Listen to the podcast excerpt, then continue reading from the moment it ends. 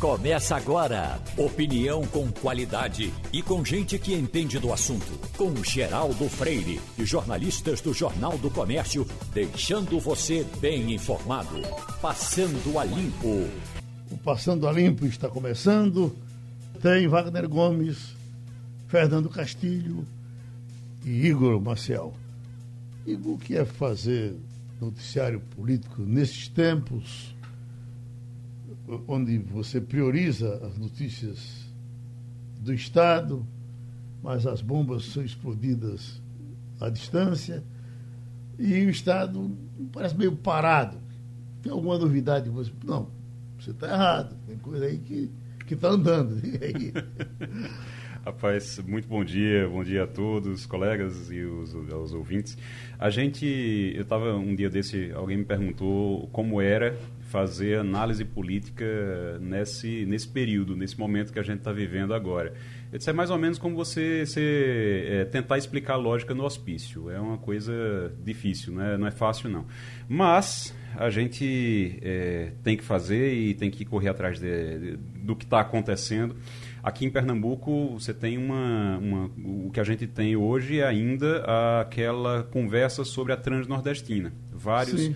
Você tem, é, por exemplo, o, o Movimento Pro Pernambuco, né, que está se unindo aos deputados, à bancada de Pernambuco, para tentar fazer com que a transnordestina volte a ser é, o, o, aquele ramal é, de Suape volte aqui para Pernambuco, seja realmente finalizado.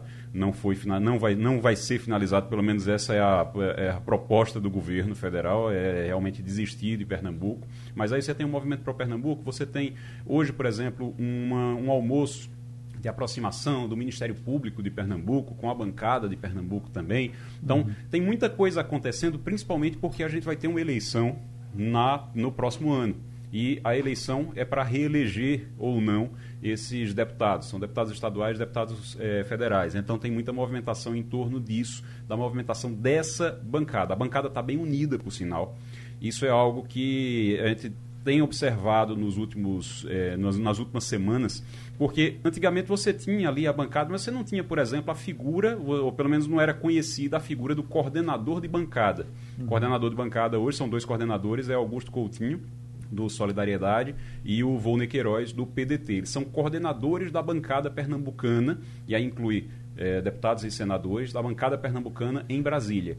Então, eles têm atuado muito em conjunto, têm buscado muito esse conjunto. Aí vale para a Transnordestina e para outras situações também é, referentes ao Estado. Isso é algo que é bem interessante. Eles se uniram para fortaleceram a, a, a unidade para poder, pensando, claro, também no Estado, mas pensando, claro, também na reeleição no ano que vem. Oi, agora, é inevitável, nesse caso, a instância que vai tomar essa decisão é Bolsonaro. Em relação, a, em relação à Transnordestina, é. Em relação à Transnordestina, uhum. é. O que... Nenhuma, nenhuma condição junto ao empresário, porque não é o Storybook também que que teria tomado. O que se fala, e aí Castilho pode até falar melhor sobre isso, mas o que se fala, o que se diz é que o empresário ele tem interesse direto, interesse particular no ramal do Ceará, no ramal de Pecém. Ele tem interesse particular, uhum. ou seja, ele ganha com o ramal de Pecém. E com o ramal de Pernambuco ele não ganha tanto quanto ganha lá. Então, como ele vai ter que gastar para fazer os dois, ele quer gastar para fazer apenas o que vai dar mais lucro para ele. Uhum. E, ao que parece, o governo aceitou essa ideia, digamos assim, dele. O problema é que já foi feito um investimento aqui para o ramal de Suape. É, como eu já disse até aqui, a gente teve, eu tive com Angela Belfort, repórter do, do Jornal do Comércio, é, no sertão do Ceará, no sertão do Piauí, no sertão de Pernambuco, e a gente viu nesse ramal de Pernambuco, nesse ramal de Suape, a gente viu muita coisa pronta já. Então, muito, muito, muito dinheiro já foi gasto no ramal que agora está se querendo abandonar. O que é que se precisa pensar em relação a Pernambuco? Olha, o governo federal vai fazer? Não, não vai fazer. Não quer realmente fazer, ou, porque tem gente que acredita também que é uma jogada. É uma coisa do tipo, olha, não vamos fazer, eu, deixa eu, todo mundo reclamar. Eu juro a você que eu acho que é isso. É, e depois a gente depois uhum. aparece um Salvador. É, e alguém vai pô. aparecer como Salvador. É. é. exato. E aí aparece alguém como Salvador para poder resolver a situação. Acho que sem dúvida é isso, mas. É, exato. Agora, se não for Isso. Por que está demorando tanto? Vai ter essa. Porque, como se diz aqui, quem tem tempo tem. Quem tem quem tem tempo não tem pressa. É? é, porque você precisa trabalhar um pouquinho o calendário, a eleição ainda está distante, tem uhum. muito tempo ainda para discutir isso. Agora, é, se não for isso, precisa se começar a discutir, e aí com urgência, se o governo de Pernambuco vai atrás de parceiros é, por conta própria para poder terminar, o que não pode é ficar o negócio lá abandonado. Uhum. Precisa alguém ir atrás de parceiros para terminar. E a proposta que tem surgido, tem se conversado dentro da, da, do, da bancada, inclusive, é a seguinte: diz, ó, não vai fazer não? Então tá bom. Então o governo não faz para ninguém. Não vai fazer para ninguém.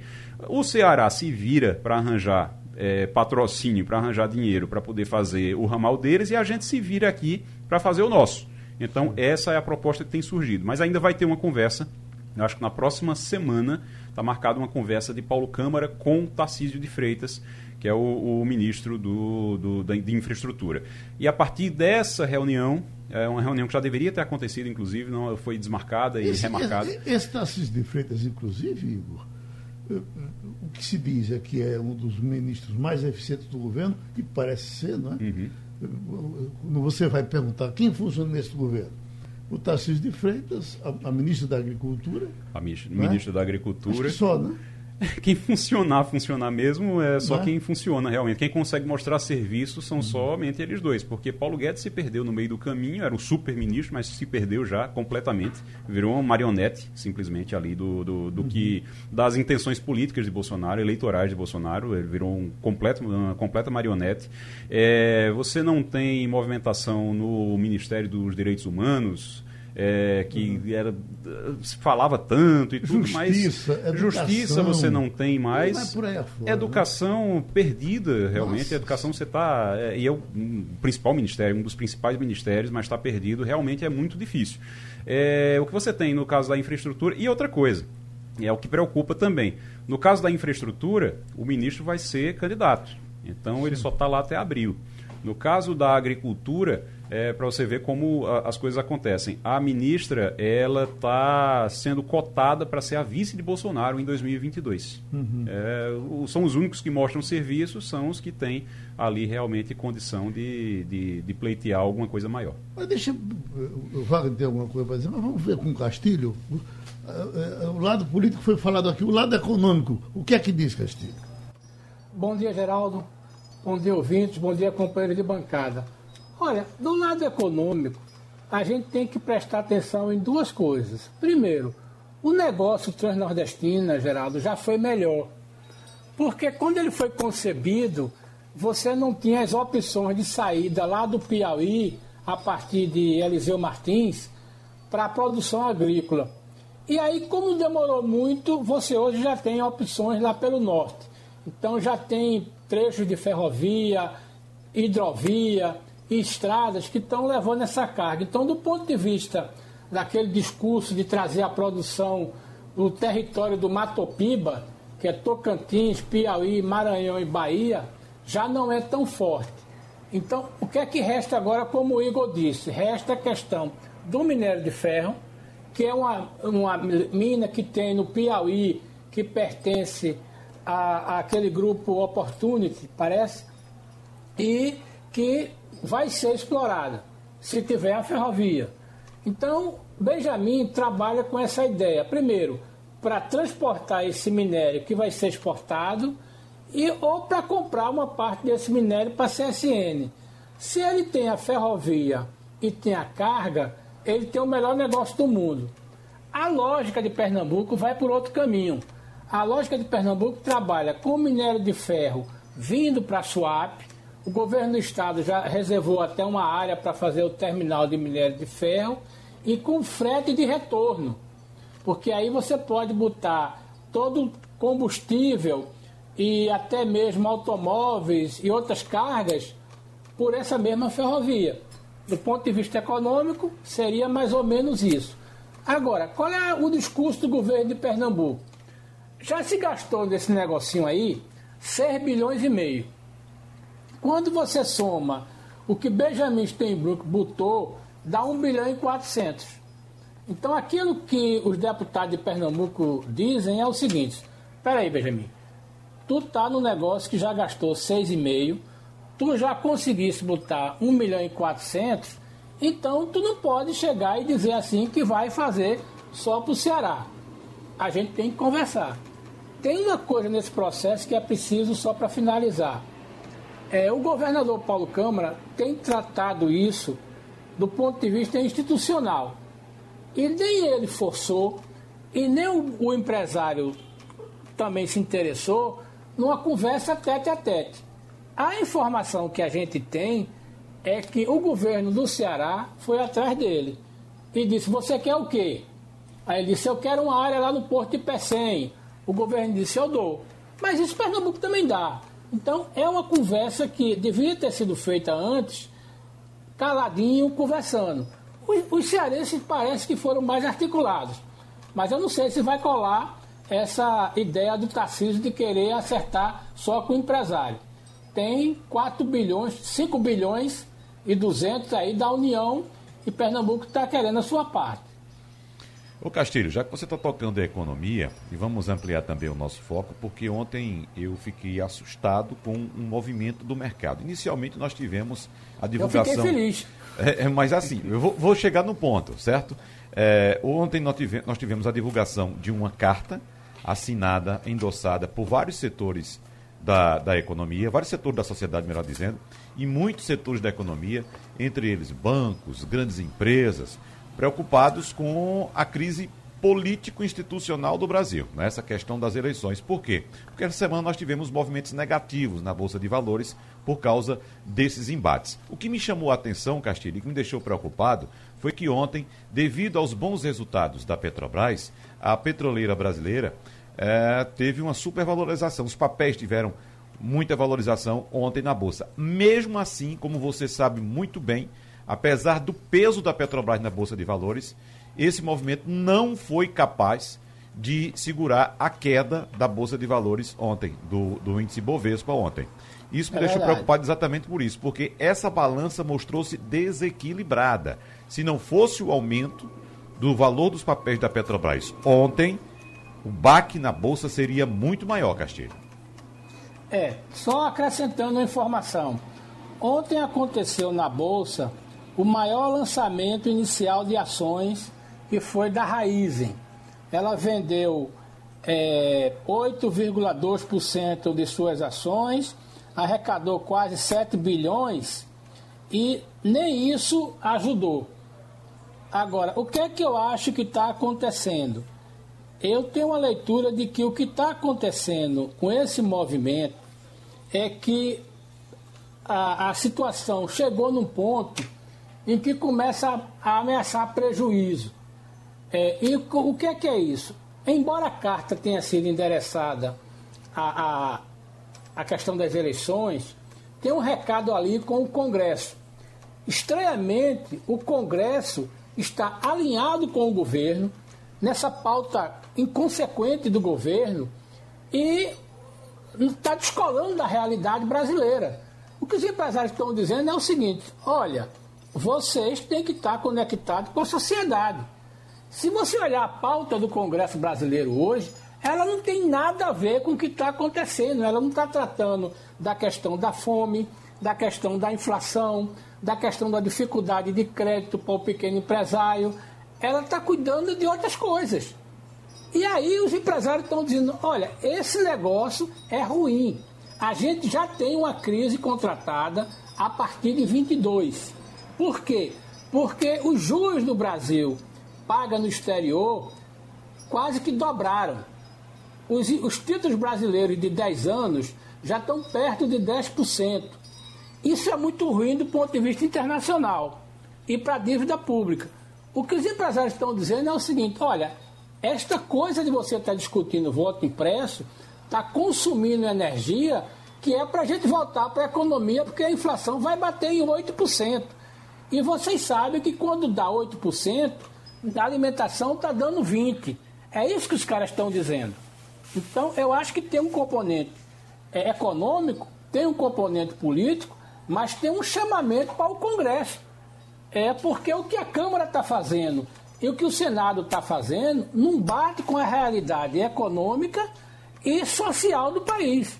É impressionante, eu nunca tinha visto esse descolamento entre é, do, do parlamento brasileiro, alinhado com o executivo. Para Brasília, com o deputado federal Daniel Coelho, deputado, por mais que esteja já cansando desse, dessa história do voto impresso, é impossível não falar dele. Eu queria ir por um aspecto.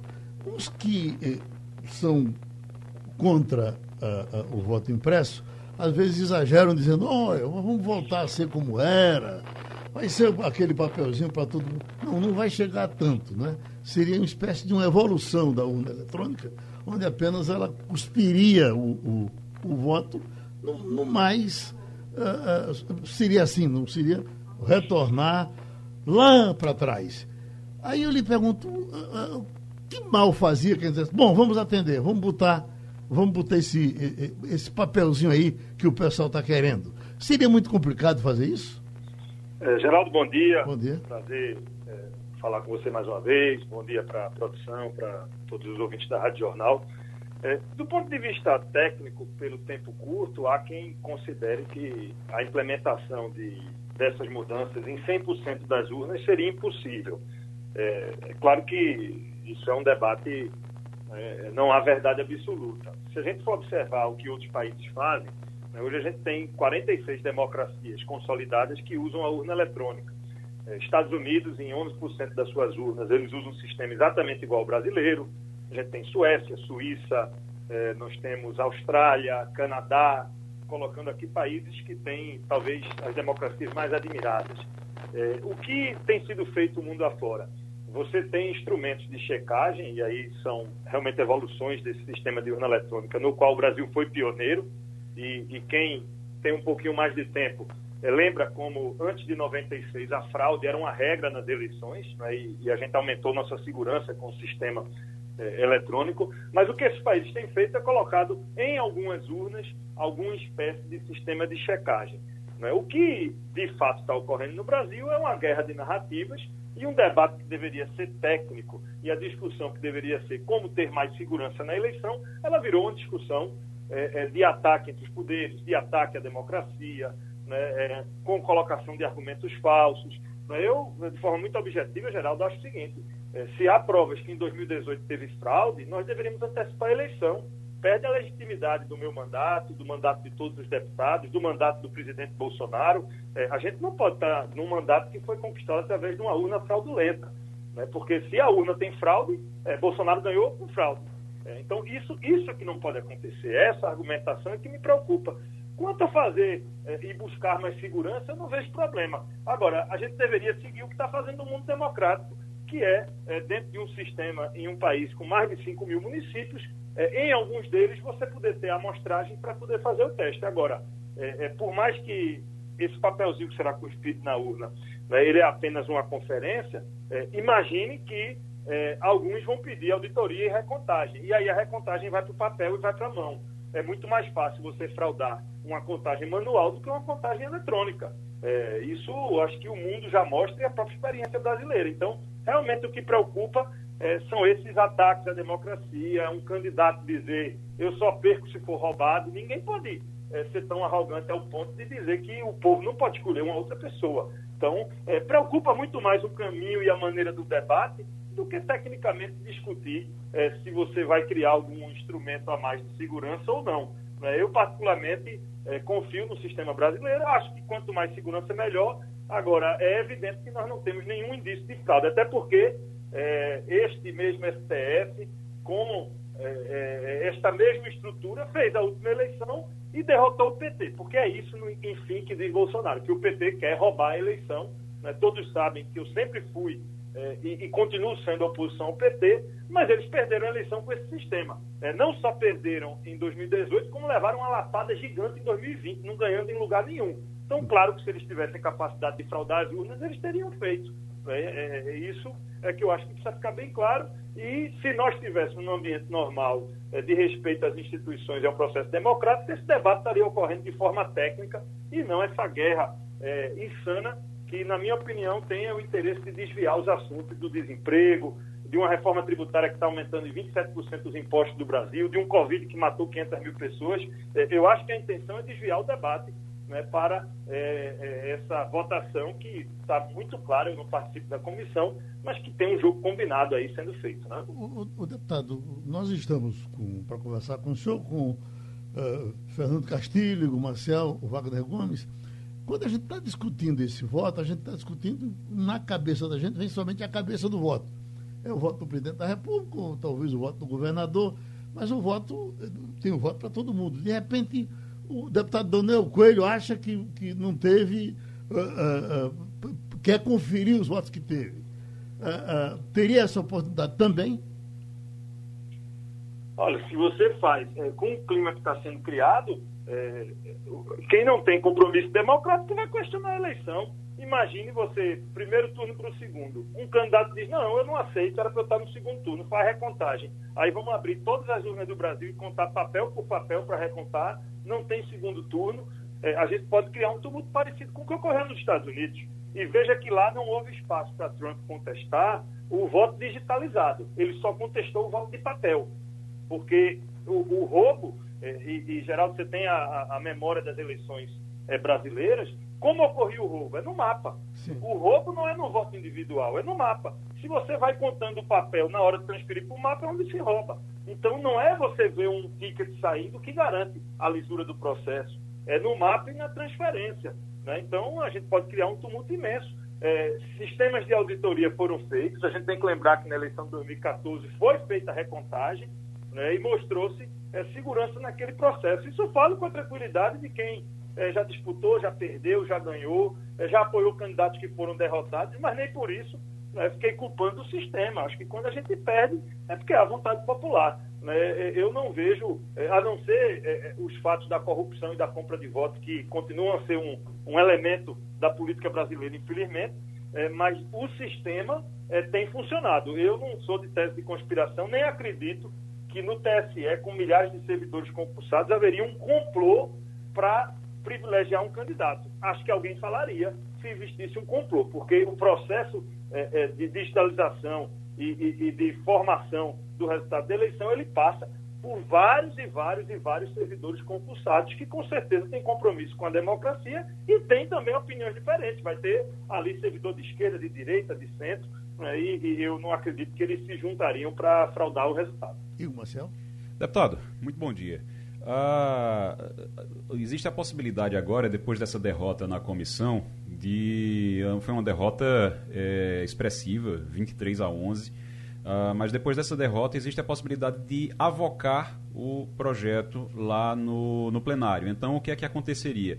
Se o projeto, mesmo sendo reprovado na comissão, o, o relatório sendo reprovado, faz-se um novo relatório e vai para o plenário. Quando chegar no plenário, você tem como é, levantar essa questão de novo. Existe, na sua opinião, pelo que o senhor tem conversado com seus colegas, é, existe a possibilidade de, depois de uma derrota como essa, ele ser aprovado no plenário? Rodrigo, eu vou dar uma opinião aqui que vai parecer polêmica para alguns, mas é o que eu penso sobre esse fato. É, Bolsonaro comprou o Centrão e comprou aquela máfia que controla o Congresso Nacional. Ele teve força essa semana para aprovar um aumento de 27% na nossa carga tributária, algo extremamente impopular inclusive, contraditório para parlamentares que votaram a favor e que têm uma origem no campo mais liberal, mais à direita, pessoas que sempre foram contra no governo do PT o aumento de impostos e agora votaram.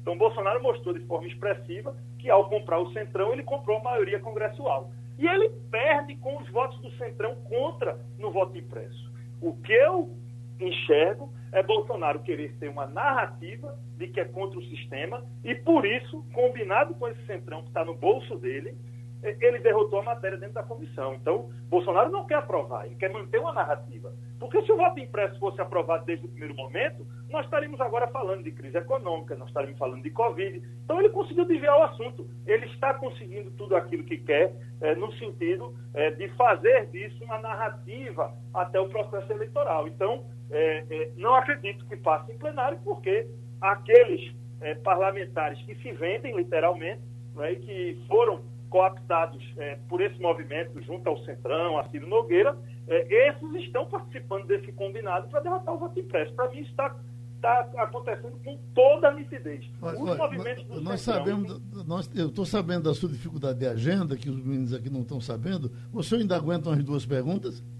Aguento, aguento. Então pronto. Eu só queria, só para complementar, deputado, em relação a, a você disse que é, é, realmente vai para plenário, tudo, e se for para plenário, agora, indo ou não, é, tem que ser resolvido até dia 2 de outubro, né? Então vai se arrastar até o dia até outubro vai se arrastar essa discussão. Depois se arranja outra polêmica, é isso?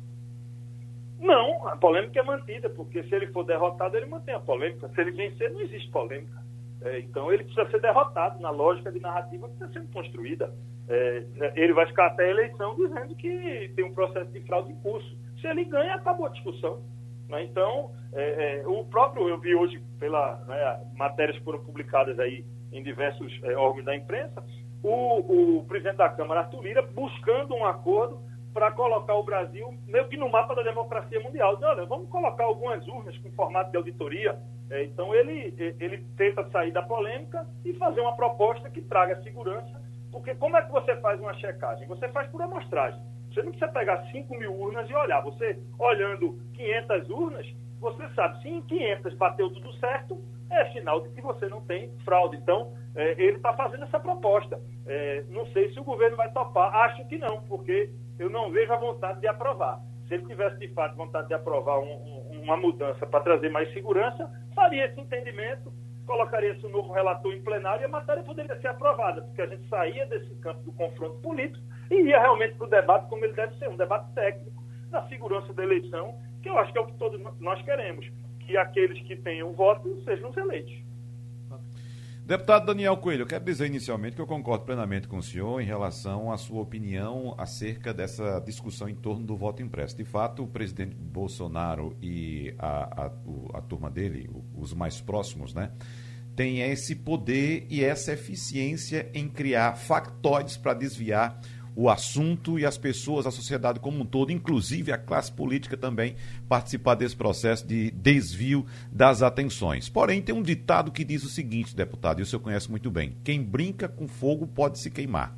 Nesse sentido, eu queria saber qual a opinião do senhor em relação a essa briga que o presidente comprou com o judiciário, quando tivemos ontem, inclusive, um capítulo muito importante, o presidente do Supremo Tribunal Federal, Luiz Fux, fechando as portas para o diálogo com o executivo, com o presidente da República, ao cancelar a reunião que estava agendada previamente para uma reunião entre, o, entre uma conversa entre os três poderes. Então, questiono o senhor. Nessa briga que ele comprou, talvez ele não tenha feito esse cálculo de que, desse, nesse caso, ele pode de fato sair chamuscado ou então até mesmo queimado? É, o que eu vejo é que o, o, confronto é a maneira e o método de governar escolhido por Bolsonaro. Então, é, eu acho que ele tem noção dos riscos do confronto contínuo e da guerra contínua, mas ele escolheu isso, escolheu isso como método. É, é não dá para negar, eu não vivo alienado ao que pensam as pessoas. Ele vinha numa decrescente de formação de opinião e o voto impresso recuperou de uma certa forma. Ele reagrupou a base que as pessoas estavam com vergonha em defender a atuação de Bolsonaro no Covid, as pessoas estavam envergonhadas é, é, no momento onde ele comprou o centrão na cara de todo mundo, as pessoas estavam envergonhadas com os casos de corrupção, com a mansão comprada por Flávio Bolsonaro. Então, havia uma vergonha na defesa do governo. O voto impresso resgatou a base. Então, acho que ele faz a conta. E, e dentro da conta dele, e, e, dentro dessa lógica voltada às eleições, eu acho que ele entende é, que está vencendo, apesar do desgaste que é contínuo é, com o sistema e com o STF. O brasileiro, ele parte do pressuposto que nossas instituições são falhas e parte do pressuposto da corrupção e da fraude. Então, considerando isso, é, é, quem é que vai defender que não há fraude no Brasil? Se tem fraude em todo canto, tem sonegação, tem compra de voto, tem assalto na rua, por que, que, a eleição vai ser séria? Então, ele mexe aí com o imaginário, e, inclusive, o judiciário é sério, quer dizer, é, é, apesar da gente ter que defender e respeitar o judiciário, ele parte do pressuposto de que todo mundo acha que tudo é errado. Então, eu acho que esse é o cálculo que está sendo feito. Pronto, a gente agradece a sua participação. Já estamos com a médica sanitarista Bernadette Pérez. Doutora Bernadette, tem uma manchete aqui que, que assusta, que aqui, ó, catástrofe, alertam governadores sobre uh, Delta. Governadores enviaram uma carta ao Ministério da Saúde pedindo ações imediatas contra a disseminação da variante Delta do coronavírus eh, pelos estados para evitar uma catástrofe de proporções ainda mais graves no futuro próximo. Aí eu lhe pergunto, as coisas estão parecendo irem tão bem, tão bem encaminhadas, economia retornando mais ou menos ao normal. A gente sabe que aqui e ali o, o vírus se ensaia com essa delta e está assustando, mas chega a esse ponto a preocupação, devemos ter o pavor que os governadores estão tendo? Bom dia, Geraldo. É um prazer estar aqui novamente com vocês, né, tentando ampliar nossa análise junto, né? Ninguém tem respostas tão é, tão certas, né? Mas sim, a partir das evidências, né, é necessária, é legítima essa preocupação dos governadores.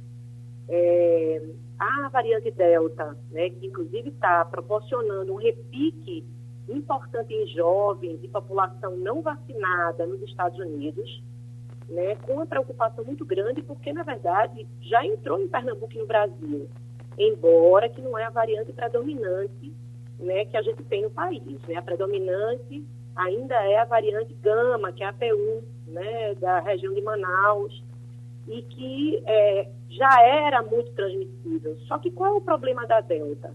A Delta é uma variante de altíssima transmissibilidade. Então, a preocupação é que a gente tem né, uma vacinação que está avançando, sem dúvida nenhuma, mas avançando de forma muito lenta. Quanto mais identificada é, é, essa vacinação, quanto mais demorar, né, mais chance a gente tem de explosão da variante Delta e de novas variantes que podem acontecer a partir das mutações, principalmente com a variante mais transmissível, porque, na verdade, a mutação acontece é, com a quantidade de replicação viral e de contágio de pessoa a pessoa. E é uma variante explosiva, ela pode, inclusive, originar novas mutações perigosas que a gente não sabe o que é que pode acontecer. Se são mais contagiosas, mais transmissíveis, se são é, é, é, um, tem uma infectividade, né, uma possibilidade de casos mais graves, ou se podem causar resistência vacinal. Então, é legítima a preocupação dos governadores, né, e é legítimo que a gente converse sobre esse assunto né, para esclarecer e para pensar conjuntamente no que, que a gente pode fazer. Fernando Castilho. Doutora Vera, uma coisa que me está me chamando a atenção foi o alerta do secretário André Longo é, de uma certa resistência do público em atender a essa vacina. É, eu fico preocupado porque é, nessa questão aí, nós temos aquilo que a senhora diz. Se a gente vai ter, um, conviver com a realidade dessa nova cepa, que parece ser inevitável, como é que a gente vai enfrentar isso na população que tem a maior base da pirâmide? É, Fernando, essa pergunta é fundamental. Né? A gente tem é, falado que a gente não pode comemorar no estado, nem na capital recifense. É, Recife tem comemorado 70% de vacinação da população com primeira dose. Primeira dose não é suficiente é, para provocar é, a eficácia vacinal para proteção da variante Delta. Essa variante, né, as evidências mostram, nos dizem que precisa de duas doses de vacina. E a gente tem tido no estado de Pernambuco, né, desde o início da vacinação, uma cobertura de vacinação razoável de primeira dose, que é absolutamente insuficiente. Pernambuco, com duas doses, continua abaixo da média nacional. Então, é, a preocupação que a gente tem que ter é como é que a gente não espera que a população chegue.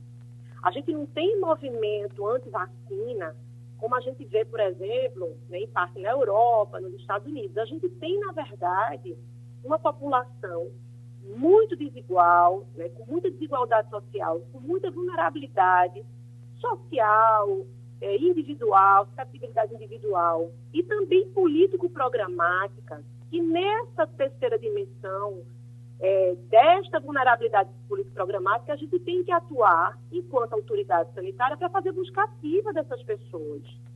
Então, não dá para esperar E não dá para fazer uma fala é, a partir da autoridade sanitária que vai esperar que as pessoas cheguem, que incentiva que as pessoas venham. É importante, sim, uma ampla comunicação social, mas a partir dos serviços que estão próximos das pessoas, a partir da atenção primária, a partir da vigilância à saúde, a partir de buscar as pessoas com capacidade de testagem, de é, percepção de quem é sintomático, isolamento de pessoas infectadas, é, quarentena de pessoas suspeitas e fazer busca ativa de quem não fez primeira dose e principalmente busca ativa de quem não fez a segunda. Essa, esse é um feijão com arroz, é, Fernando, Geraldo, né, que assim, que, que todos nós sabemos, que a gente que aprendeu, nós sanitaristas, né, médicos, enfermeiros, e que aprendemos vigilância à saúde, é um feijão com arroz da vigilância. E que a gente precisa voltar a aprender para fazer nesse momento. Se a gente tiver essa capacidade de busca ativa das pessoas a partir da atenção primária à saúde, das equipes de saúde da família, a gente estava numa condição muito melhor e provavelmente né, não deixava para trás pessoas sem, sem a segunda dose, sem a D2, como a gente está deixando né, aqui no Estado. Pronto, a gente agradece a doutora Bernadette Pérez, médica sanitarista, mais uma participação aqui no Passando a Limpo. Já estamos com o ex-ministro Aldo Rebelo, um dia importante, doutor Aldo, para que o senhor converse com o Brasil sobre as coisas que estão acontecendo no Brasil, especialmente a partir do ou vai ou racha de ontem, do ministro do Supremo com o presidente Bolsonaro. Ministro Aldo Rebelo, qual vai ser a consequência final desse negócio? Bom dia, bom dia, bom dia aos ouvintes.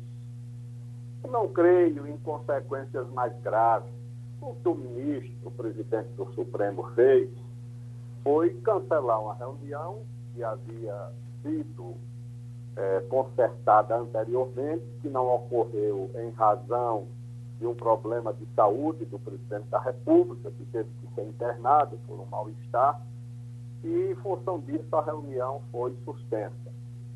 Agora, depois do presidente, num momento de muita tensão e de muito estresse, por razões que são conhecidas, fez ataques ao Supremo Tribunal Federal e a um ministro, dois ministros especificamente, o ministro Alexandre Moraes e o ministro Barroso, e em razão disso o presidente deve ter sido pressionado pelos seus pares a cancelar essa reunião, porque a reunião ia ser realizada num ambiente de muito mal-estar. O presidente Bolsonaro, ele expressa uma situação de dificuldade, mas não creio que isso constitua ameaça concreta, é ameaça vocal né, às, às instituições. Ele não tem meios, não tem força, não tem apoio, ele não tem a economia, não tem os militares, não tem o Congresso, não tem a imprensa, não tem a igreja, não tem os sindicatos, não tem um país amigo, é, aliado para apoiar qualquer tipo de aventura. Ele está em conflito com os americanos, com os chineses, com os russos, com os europeus, com os argentinos, com os colombianos, com os venezuelanos, com os peruanos, com os bolivianos. Ou seja, é um, um governo que não tem aliados internos, não tem aliados externos, e, portanto, eu vejo mais como um gesto de desespero, né, de alguém que olha para os resultados da economia, da pandemia, da situação social, e se vê numa situação muito difícil, tendo que entregar o governo é, ao centrão, abdicando de qualquer projeto econômico, já dividiu o ministério que entregou ao, ao, ao ministro Paulo Guedes, é uma situação muito difícil ali. E diante da dificuldade, ele reage de forma nervosa, né, de forma assim meio desesperada. Na nossa conversa tem Fernando Castilho, Igor Maciel, e Wagner Gomes. Wagner. Ministro Aldo Rebelo, eu incluo nessa relação de setor da sociedade que o senhor citou agora há pouco, é, boa parte da elite da sociedade civil, que inclusive apoiou Jair Bolsonaro na eleição de 2018, que foi signatária de um manifesto que circulou ontem pelo Brasil. Então temos vários setores, setores empresariais, setores do mercado financeiro, banqueiros, para que, evidentemente, o, o, os apoiadores de Jair Bolsonaro não fiquem dizendo que isso é coisa de comunista. Né? E foi uma ação, uma carta contundente, indicando que, para além das diferenças políticas e disputas eleitorais, esses segmentos representados nessa carta estão unidos quando os princípios constitucionais estiverem sob risco, como é esse caso agora é uma parte da sociedade civil. Agora, eu quero dizer ao senhor que ontem nós tivemos um debate importante aqui, do qual participaram o diretor da Faculdade de Direito do Recife, doutor Francisco Queiroz, o ex-senador Cristóvão Buarque e o ex-governador Gustavo Krause, que encerrou o debate afirmando o seguinte, em outras palavras, mas dessa forma: eu espero agora que a sociedade civil se una em torno das instituições republicanas. Eu pergunto ao senhor, disse agora há pouco, tem um pequeno número de representantes dessa sociedade civil nesse manifesto, mas o senhor vê a possibilidade de a sociedade civil como um todo se engajar nessa defesa das instituições da República? Eu creio que já está engajada. O Congresso, uma parte dele, que tem ajudado o presidente a manter um nível mínimo de governabilidade, que é são os chamados partidos do Centrão, mas esses partidos ofereceram essa alternativa de governabilidade a todo mundo. Permaneceram com a presidente Dilma até o último momento. Eu era ministro e vi que matérias importantes foram aprovadas por esses partidos é, quando eles estavam na base do governo. Apoiaram o governo do presidente Lula, apoiaram o governo do presidente Fernando Henrique, apoiaram o Itamar Franco não apoiaram o presidente Collor porque ele não procurou esse apoio e quando procurou já era tarde. E no caso da presidente Dilma, também, né, no fim do governo, esse apoio foi retirado e, e ela terminou é, sofrendo o, impedimento. Então, o seguinte, esses partidos estão apoiando o nível mínimo de governabilidade, mas o presidente Bolsonaro não se iluda de que esses partidos embarcariam em qualquer aventura. Esse povo vive de voto, de democracia, de eleição não vai embarcar em aventura de qualquer natureza. E uma carta dessa, como foi assinada ontem pelo PIB, pela economia de São Paulo, que é a maior do país, essa, essa carta ela se reproduz como aquela coisa dos círculos concêntricos. E você joga uma pedra e os círculos vão, vão acontecendo. Essa carta influencia na política, essa carta influencia no, no humor dos militares, essa carta influencia na mídia, ou seja, vai se formando, de certa maneira, um consenso de que o presidente da República não tem condições sequer de conduzir o país dentro da normalidade, quanto mais se entregar superpoderes a uma pessoa dessa natureza. E o presidente Bolsonaro, não sei se não tem ouvido os seus, os seus interlocutores, ele precisa perceber que desse jogo ele está mais para a raposa do que para o caçador. Ele precisa perceber isso. Ele não é o caçador. Nesse jogo, ele está mais para ser a raposa. Então, ele precisa ter cuidado, porque ele vai reunindo tantas energias negativas, tantas forças sociais, econômicas, intelectuais contra ele, que num, num determinado momento ele se vê inviabilizado. Ele precisa levar em conta isso. Se se é que deseja terminar o governo. Bom, eu vou passar para uh, Fernando Castilho, que vai lhe perguntar, mas só lembrando que Bolsonaro vai continuar esculachando e tem um, uma super passeata que eles estão marcando. Se você for na internet ver com a virulência que os caras estão fazendo para o dia 7 de setembro. Diz que é um negócio para arrebentar. Então vamos lá, Fernando Castilho.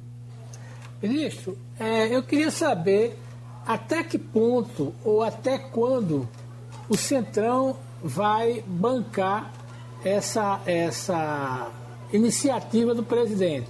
O senhor disse muito bem que o Centrão ajuda a governar é, até mesmo governos que estão ingovernáveis. Mas ele não vai morrer afogado junto com ele. O senhor acha que o, pra, o contrato de, de apoio, para não usar a palavra locação, que seria deselegante, tem prazo de validade? O senhor acha que eles vão com o presidente até a eleição? Não creio. Não creio, por quê? Porque esse, esse pessoal precisa de voto. precisa de participar da eleição. Um presidente submetido a um desgaste, a um isolamento, como é o caminho escolhido pelo atual presidente, não vai ter muitos aliados numa situação como essa. Eu lembro que no, no, no auge da crise do governo da presidente Dilma, eu tenho muitos amigos nesses partidos e procurei um deles, que era muito influente e muito importante. E ele disse o seguinte: olha, o nosso casamento com o governo é, era na alegria e na tristeza, mas a partir de agora é só na alegria. Ou seja, não tem é, como convencer o Centrão a acompanhar o governo numa situação de, de desgaste incontornável. Então, isso aí, eles calculam até quando podem ir, porque precisam né, dos recursos, das verbas para distribuir nessas prefeituras, que constituem a base eleitoral, os redutos desses, desses parlamentares, mas a partir de um determinado momento, quando esses recursos já não fizerem mais sentido, já tiverem chegado aos seus municípios, então isso termina é, num divórcio e eles procuram os candidatos que melhor correspondam às suas necessidades eleitorais. Quem tiver melhor no seu estado, no seu município, vai ser o candidato apoiado. Pode ter certeza. Eles não vão acompanhar é, o governo e nem candidato do governo se isso for incompatível com as suas aspirações eleitorais. Agora, tem muita gente que pede um pronunciamento de autoridades militares, dizendo com que elas estão nesse momento. O senhor acha que esse pronunciamento vai chegar em algum momento? É gente que não entende do que é a vida militar, é gente desavisada. Ou seja, agora nós vamos ter militar que apoia Bolsonaro, militar que é contra Bolsonaro. Se você quer saber quais são os militares que estão com a, a, com a legalidade, que estão contra qualquer aventura, não espere nenhuma palavra deles. Todos aqueles que estão em silêncio, todos aqueles que estão cumprindo o que determina a Constituição, que militar não deve se meter em política. Todos esses estão com a Constituição. Um ou outro que fala em defesa do, do, do Bolsonaro, eu acho que hoje é, é minoria absoluta dentro das Forças Armadas, mesmo na reserva, claro, pode ter uma outra insatisfação com o Supremo, com o Congresso, isso sempre houve. Agora, isso é uma coisa. A outra é você esperar que militar vai se meter. Mas como? Vai fazer como aí? segurar como essa onda? Ah, dá um golpe, ah, tudo bem, depois. Vai fazer o quê? Então ninguém vai esperar e acho que, é, não é correto. Agora tem um general legalista, um general golpista, um, um almirante, um brigadeiro, pelo amor de Deus, pelo amor de Deus, já basta aqueles que estão falando além do que deviam. Então, os militares eles têm que se manter nas suas atividades, no silêncio. É o, é o melhor sinal é quando você não percebe nem a presença dele na vida política do país. Eu não sou a favor de militar fazer pronunciamento, nem contra, nem a favor do governo. A melhor, o melhor pronunciamento do militar é o silêncio. Mais um pronunciamento tivemos aqui do ex-ministro Aldo Rebelo no Passando a Limpo. Muito obrigado, porque vamos agora para os Estados Unidos. Estamos com Fabiola Góes. Igor Marcel, comece a nossa conversa. Fabiola, muito bom dia para você. É, existe uma expectativa em relação à decisão brasileira sobre o 5G. A China está bem adiantada nisso, nas propostas que já fez para que o, o Brasil é, é, assumisse o modelo é, chinês e os Estados Unidos estão agora se mexendo para evitar que o Brasil se aproxime da China em relação ao 5G, em relação à tecnologia 5G. Inclusive, inclusive é, o, existe proposta para colocar o Brasil na OTAN. É, é isso? Bom dia, Igor. Bom dia a todos. É isso mesmo. Isso daí é uma, um resultado de uma reunião que houve ontem entre o Jake Sullivan, que é o conselheiro de segurança nacional dos Estados Unidos, que está no Brasil em uma visita oficial. É a primeira visita de alto escalão do governo americano para o governo né, Bolsonaro, e eles fizeram algumas, fizeram algumas discussões em relação ao 5G e ao OTAN. O que, que significa especificamente? Os Estados Unidos não querem, obviamente, que a China ganhe o leilão de 5G no Brasil que está prestes a acontecer. Daqui a alguns meses isso vai acabar acontecendo. E Huawei é uma empresa que está na frente. Então, eles tiveram essa reunião meio que condicionando um apoio, uma aproximação maior do Brasil junto à OTAN, se o Brasil não colocar, não abrir né, essa licitação chinesas. Mas aí aquela história, o que, que o Brasil ganharia com essa aproximação com a OTAN. O que eu sei, o que eu ouvi falar é que haveria mais benefícios na compra de armas, na compra de caças, mas talvez não seja tão interessante para o Brasil fazer esse acordo agora, nesse momento, ao invés de deixar que empresas chinesas participem do leilão do 5G.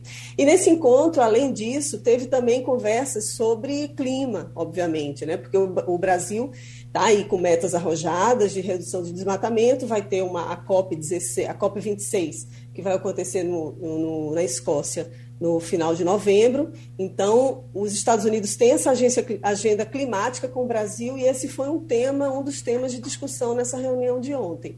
É, a partir de hoje, eles vão, essa comitiva né, americana vai para a Argentina e também tem algumas metas arrojadas, algumas discussões que eles vão fazer por lá. Mas essa reunião de ontem é uma, região, é uma reunião que não estava nem na agenda oficial do presidente Bolsonaro. O Jake Sullivan não deu entrevista para a imprensa depois, mas o que se sabe que foi postado na página da embaixada americana no Brasil era isso. Essa reunião resultou nessas conversas e também teriam discutido sobre a questão da democracia no Brasil. Eu estive ontem no almoço, Fabiola, com um, um amigo de posses e ele disse que esteve nos Estados Unidos recentemente e foi com as crianças para Disney. Não conseguiu entrar pela superlotação, gente saindo pelo ladrão. A vida eh, rigorosamente normal, ele disse que viu, pelo menos por onde andou aí nos Estados Unidos. É isso mesmo, Geraldo, vida normal. Eu tenho circulado muito por aqui também, em Washington. Ontem eu fui no Water Park Front, que é perto aqui de onde eu moro, no Rio, nas margens do Rio Potomac, e eu fiquei impressionada. Parecia que era assim, tipo domingo de tarde, Todo, isso era mais ou menos 8 horas da noite, o sol está indo, está se, se pondo muito tarde aqui, quase 9 horas da noite. Então, assim, todo mundo sem máscara, todo mundo aproveitando o verão, como se não houvesse amanhã, como se a variante Delta não tivesse se espalhando. A situação de Washington ainda é melhor do que outras regiões, do que Miami, por exemplo. Lá, a variante está se espalhando com mais rapidez porque tem muito mais gente que não quer se vacinar. E as autoridades americanas já estão muito preocupadas com o surgimento de novas variantes, né? Como a doutora agora há pouco falou em entrevista com vocês, existe a possibilidade de uma variante mais forte ainda aparecer, não só aí no Brasil, mas também aqui nos Estados Unidos, porque exatamente quanto mais gente está circulando e o vírus ele vai se mutando. E também está provado que as pessoas que já estão imunizadas contra a Covid pode transmitir a variante Delta também. Né? A diferença é que não vai chegar numa situação tão grave a ponto de, de morrer, vamos dizer assim. E quem não está vacinado corre esse risco ainda. Então, realmente é isso. Os, os aeroportos há uma circulação grande também. A novidade agora em relação à Covid e aeroportos é que os Estados Unidos estão já analisando a possibilidade de exigir que qualquer pessoa que chegue pelos aeroportos esteja completamente vacinada. Não é ainda uma abertura, vamos dizer assim, para o Brasil, para os brasileiros virem para cá, mas já é assim, é uma, um início de uma nova etapa de os Estados Unidos abrirem as fronteiras, né? Então eles vão começar daqui a pouco eles vão devem anunciar isso, exigir só vir para cá quem está vacinado, mas também a gente não sabe quem vai poder estar tá vacinado com a, com a Coronavac, vai poder entrar aqui nos Estados Unidos, que é uma vacina que não está sendo aplicada e não é reconhecida aqui. Né? Então tem várias nuances ainda. Agora o fato é que é isso mesmo, o país está totalmente aberto. Esse meu amigo inclusive disse que já tinha se vacinado aqui, aproveitou aí o pessoal chamando ele para vacinar ele foi lá, recebeu a vacina e ainda deram 25 dólares a ele. Ele que agradeceu e não pegou o dinheiro. Oi, Wagner. Ô, Fabíola, vamos mudar um pouco de assunto, trazer um, um, uma temática bastante atual, infelizmente muito distante da realidade de nós brasileiros aqui ainda, porque você lembra muito bem que, muito antes de ser eleito como presidente dos Estados Unidos, Joe Biden já reforçava a necessidade da transição efetiva dos carros com motores a combustão para os elétricos. E chegou, inclusive, recentemente, a anunciar a facilitação de compra de modelos novos à eletricidade por meio de um bônus que foi anunciado aí nos Estados Unidos de cerca de 7 mil dólares, que dá equivalente a 35, 38 mil reais aqui no Brasil. E agora o governo anuncia que a partir de 2030, ou seja, já já, já já, né, Fabiola? 2030 o governo americano só vai permitir a venda de pelo menos 50% dos veículos aí no território norte-americano se forem movidos a eletricidade. Só para pontuar como essa discussão está distante aqui do Brasil ainda, Fabiola, esta semana foi lançado um novo modelo aqui no Brasil, o modelo elétrico. Mas, ao contrário do que o governo norte-americano faz aí, dando inclusive dinheiro para as pessoas comprarem carro elétrico, o carro elétrico aqui no Brasil, esse que é minúsculo, bem pequenininho, com capacidade para transportar quatro passageiros e no máximo uma sacola de pão, custa aqui cerca de 240 mil reais, Fabiola Góes. É isso mesmo. Olha, Wagner, aqui existe essa tentativa enorme para que evite-se usar carros a gasolina. Isso é uma tendência mundial. A Europa recentemente anunciou que a partir de 2035 nenhum carro vai poder mais ser vendido a gasolina. E, de, e diante dessa perda, vamos dizer assim, de, de estar na frente de todas as negociações de clima dos Estados Unidos, eles anunciaram ontem essa meta. Né? Então, 50% dos novos carros vendidos aqui em 2030 vão ter que ser elétricos, como você falou. Isso foi uma reunião ontem com presidentes, CEOs de montadoras e eles condicionaram essa, essa possibilidade à aprovação do pacote trilionário do Biden para infraestrutura, porque dentro desse pacote tem mais ou menos 50 bilhões de reais que vão ser destinados à construção de locais de recarga. Aqui nos Estados Unidos tem 40 mil locais de recargas para as pessoas que já têm carros elétricos poderem abastecer os veículos.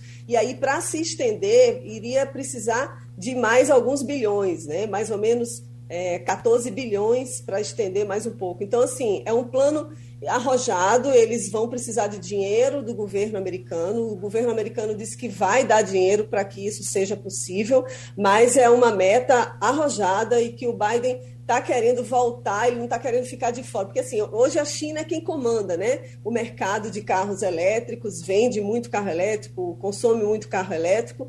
E os Estados Unidos, depois do Trump, eles ficaram um pouco fora assim, dessa agenda é, de clima, né? Então, tudo que eles estão fazendo agora é tentar correr atrás. É uma meta arrojada, não é nem de longe a, a que a União Europeia anunciou, mas já é um grande passo para que os Estados Unidos comecem a fabricar mais ainda esses veículos elétricos. Fernando Castilho, fecha a nossa conversa de hoje com Fabiola Góes.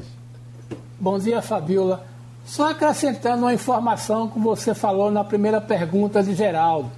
Os americanos sabem muito bem de que o Brasil tem interesse especial naquele programa de venda de excedentes das Forças Armadas dos Estados Unidos, o FMS só para você ter uma ideia, em 19, 20, eles ofereceram tanque, helicóptero, fragata. E sabe que esse é um assunto que o Brasil não perde a oportunidade, porque realmente são produtos militares comprados a preço de ocasião que os Estados Unidos fornecem ao Brasil, é um dos sete países. Mas eu tenho uma curiosidade para saber, Fabiola, como é que está essa proposta, ou melhor, se vai avançar no Congresso essa medida do Biden em relação à questão dos despejos. Aquilo que você falou na nossa última conversa, que é um drama americano na questão dos aluguéis. Você acha que dessa vez passa?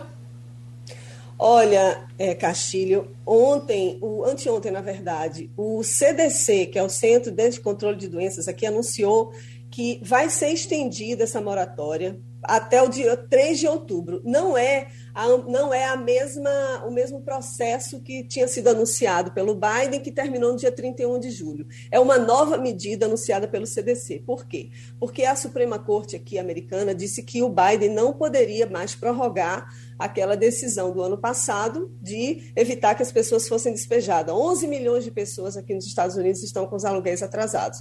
E aí não teve tempo hábil da, do Congresso americano aprovar a ampliação dessa medida. Então, eles criaram uma nova medida, o CDC anunciando uma nova medida para evitar esses despejos. E foi mais ou menos um alento, viu, para essas pessoas. Eu, eu circulei de novo aqui nas imediações da minha residência, eu vi que muitas pessoas já foram retiradas daquelas barracas de lona, que lembra que eu falei que pessoas moravam, ficavam no frio, no calor ali dentro, porque morando dentro de carro. Então, parece que as medidas já começaram a ser implementadas, pelo menos visivelmente eu já estou percebendo, já nessa semana, gente já saindo dessas dessas lonas, né, dessas barracas de lona. Então, alguns já começaram a receber recursos. Os recursos são destinados primeiros aos estados para depois as pessoas receberem. É um processo assim que não é muito simples. E aí tem também os proprietários de imóveis, obviamente, entrando na justiça para é, é, tentar que essas pessoas sejam despejadas e paguem os, os, aluguéis. Agora é aquela história, né? A pandemia chegou, muita gente desempregada, eles têm reduzido o número de desempregados, mas ainda não chegou no ponto das pessoas conseguirem pagar. Então as pessoas estão precisando de dinheiro mesmo do governo e o Biden já anunciou isso, já anunciou que é só é 3 de outubro. E até lá é um, é, seria um prazo em que as pessoas receberiam esse dinheiro para poder honrar com os seus aluguéis. Muito obrigado, bom fim de semana para Fabiola Góes aqui sextou e terminou Passando a Limpo. Você ouviu opinião com qualidade e com gente que entende do assunto. Passando a Limpo.